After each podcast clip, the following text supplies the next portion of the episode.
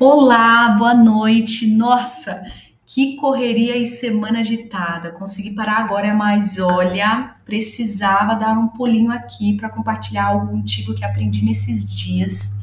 E tentando colocar em prática, perceber estar sem prática. Nosso famoso marketing digital. Muito se fala sobre ele, não é mesmo? Ótimos conceitos, conteúdos importantes, mas me diga, quem de fato pratica corretamente? Sério, pensei que era algo simples até me deparar com a necessidade de criar um post no Instagram para uma empresa que tenho certa admiração e referência. E aí, qual que era o meu desafio?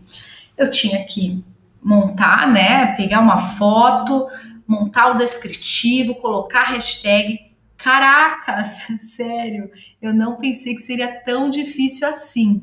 Até para que você entenda melhor, eu não sou uma profissional de marketing, eu tenho admiração hoje por essa área e vou falar a verdade. Antes eu tinha um certo preconceito com a profissão. Pensava que era uma profissão super fácil, tranquila, mas doce engano, pois exige muita preparação se de fato você quiser gerar conteúdos relevantes. Mas bora lá, acompanha comigo. Pense em alguma marca que te venha à mente, qualquer uma. Pode ser uma marca que você tem admiração ou repulsa, quem sabe. Você consegue dizer se elas, através das publicações nas mídias sociais, mantêm sua essência e propósito? Você consegue ler esse posicionamento através das postagens delas? Será que ela conversa com a persona ou nem mesmo tem clareza de quem seja essa buyer persona. Você consegue identificar todo esse conflito? Pois é, se assim como eu, você pensava ser fácil e simples essa comunicação, talvez tenha se enganado, pelo menos eu me enganei. Mas por quê? Porque toda comunicação, posicionamento, ele exige esforço, dedicação e não é algo que dá para ser feito do dia para a noite. Mas tem uma palavrinha mágica que, se praticada, pode ajudar e fazer toda a diferença. É a presença. E também eu coloco a ação. Né? Você pode me questionar, mas como assim presença? Te explico. O simples nos conecta, não é mesmo? É, conseguir nos enxergar no DNA de uma empresa é sensacional, pois daí podemos ter clareza que ela conseguiu conversar com a gente, com a sua persona. E voltando ao simples, não necessariamente precisamos quebrar a cabeça para desenvolver um conteúdo mirabolante, pois se estivermos no momento presente, podemos identificar, captar diversas oportunidades. Estamos cercados delas. Podemos usar do nosso dia a dia, torná-lo real, gerando conteúdos que se conectam mais com a sua persona, com a persona que a gente quer atingir não dá mais para usarmos apenas aquela segmentação simples. Ah, por região, faixa etária, renda. Não, não, não.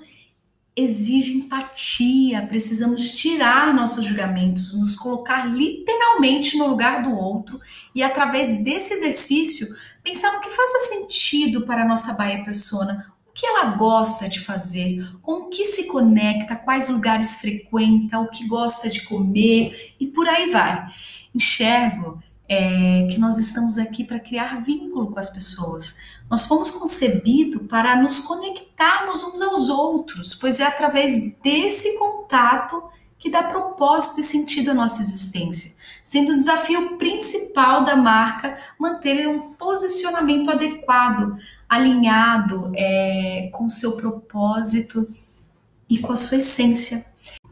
E além disso, toda essa empatia, esse olhar, né, com o olhar do outro, para aí sim se conectar, pensar na persona que eu quero atingir, ela exige preparação, galera. Exige preparação, não dá simplesmente para eu, ah, eu tenho que postar algo hoje, bora lá. Peguei uma foto aqui, coloquei qualquer comentário, né, qualquer descrição e bora para frente. Não, não, não vamos se planejar, vamos entender melhor o que, que a gente quer com aquele post, o que, que a gente espera né, é, de retorno em cima daquilo, se é interação, se é conversão em venda, qual que é o objetivo daquela postagem, qual que é o objetivo dela.